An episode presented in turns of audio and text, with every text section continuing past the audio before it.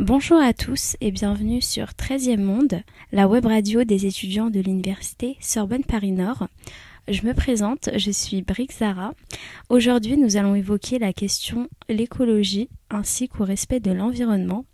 Et pour cela, je suis en compagnie euh, d'une citoyenne en faveur de ce dernier. Elle souhaite cependant rester anonyme Engagée à travers des actions quotidiennes, passant par la consommation de produits éco-responsables, elle a décidé aujourd'hui de nous évoquer son mode de vie. Je suis ravie d'être avec vous. Bonjour. Bonjour. Alors, tout d'abord, euh, pourriez-vous vous présenter en quelques mots et nous décrire votre mode de vie? Alors, euh, je, pense que c'est important de dire que euh, je suis originaire d'un milieu qui est en lien avec l'agriculture, avec les jardiniers et tout. En 80, je pense que c'est à peu près en 80, j'ai avec un ami qui était complètement dans l'alimentation euh, biologique et naturelle, euh, j'ai donc euh, précisé un peu cette chose pour moi. C'est vrai que c'est évident que c'est d'une qualité gustative complètement autre. Et surtout, c'est une alimentation qui respecte la vie et qui nourrit la vie. Donc c'est à peu près ça la réalité de mon, de mon avancée en fait. Ensuite, j'ai continué euh, à, partir de mon travail, à partir des rencontres avec les gens, préciser cette orientation.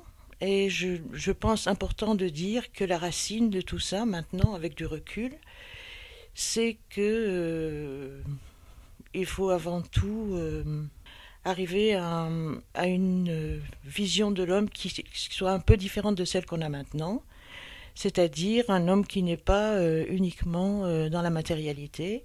Et donc c'est ce qui nourrit un peu cette recherche. C'est très important d'arriver à avancer sur ce terrain pour pouvoir euh, développer l'écologie, mais de manière sensée et vivante.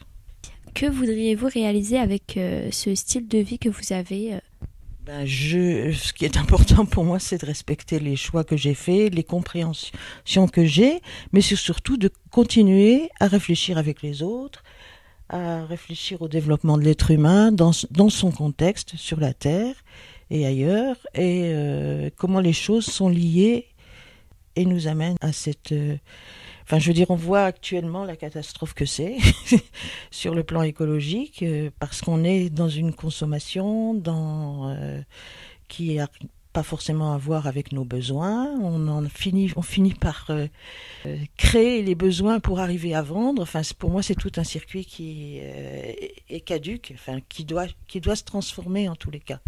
Et donc, pour moi, ce qui est important, c'est dans le quotidien de le transformer à ma mesure et de faire avec ça, dans cette direction, et avec les autres autour de moi. Voilà. Très bien.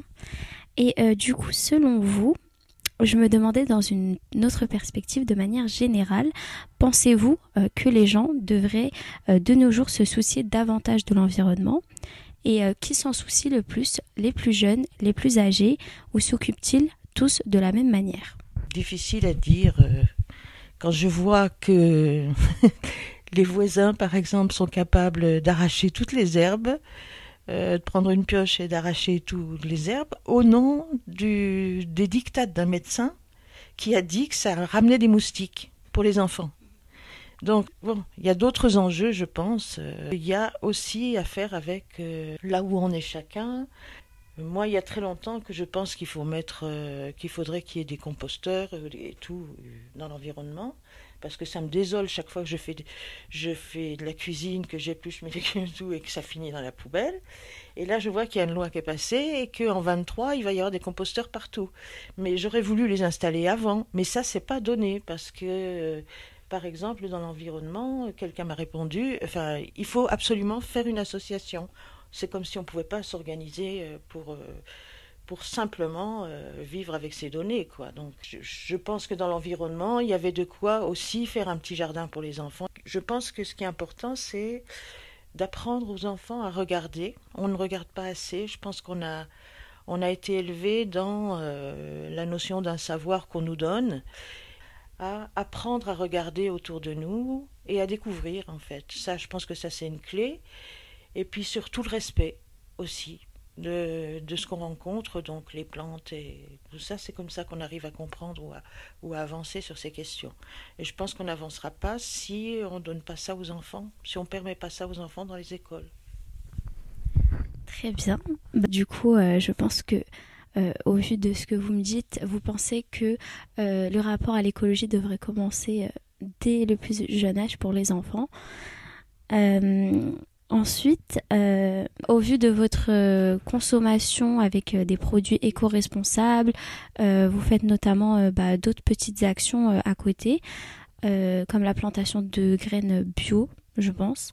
Est-ce que vous pensez que vous faites une différence par rapport aux autres?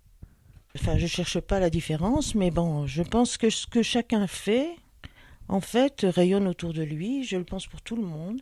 Donc, je pense que c'est comme ça que les choses avancent. Euh, la conscience des gens avance par l'expérience. Et euh, du coup, pouvez-vous nous évoquer un peu plus vos actions quotidiennes? Qu'est-ce que vous faites euh, pour, pour respecter l'environnement, l'écologie dans votre mode de vie quotidien?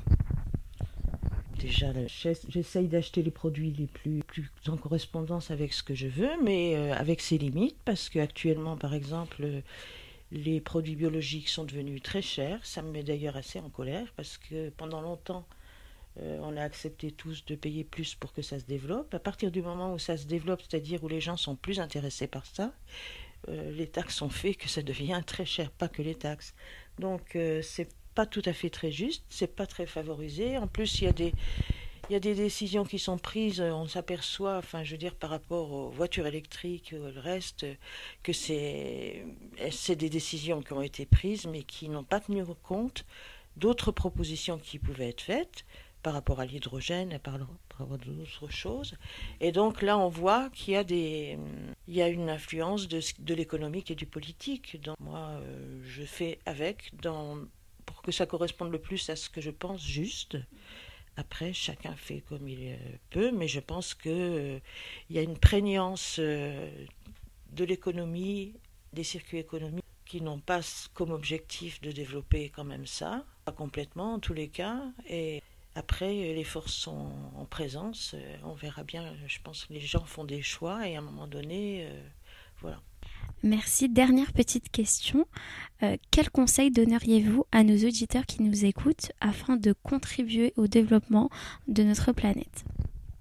Je pense que c'est à chacun de les trouver pour soi-même parce que c'est là où il engage ses forces. Très bien. Bah, merci pour vos réponses. C'était un plaisir d'échanger avec vous. Quant à nous, nous nous retrouvons pour un prochain épisode euh, au sein de notre web radio.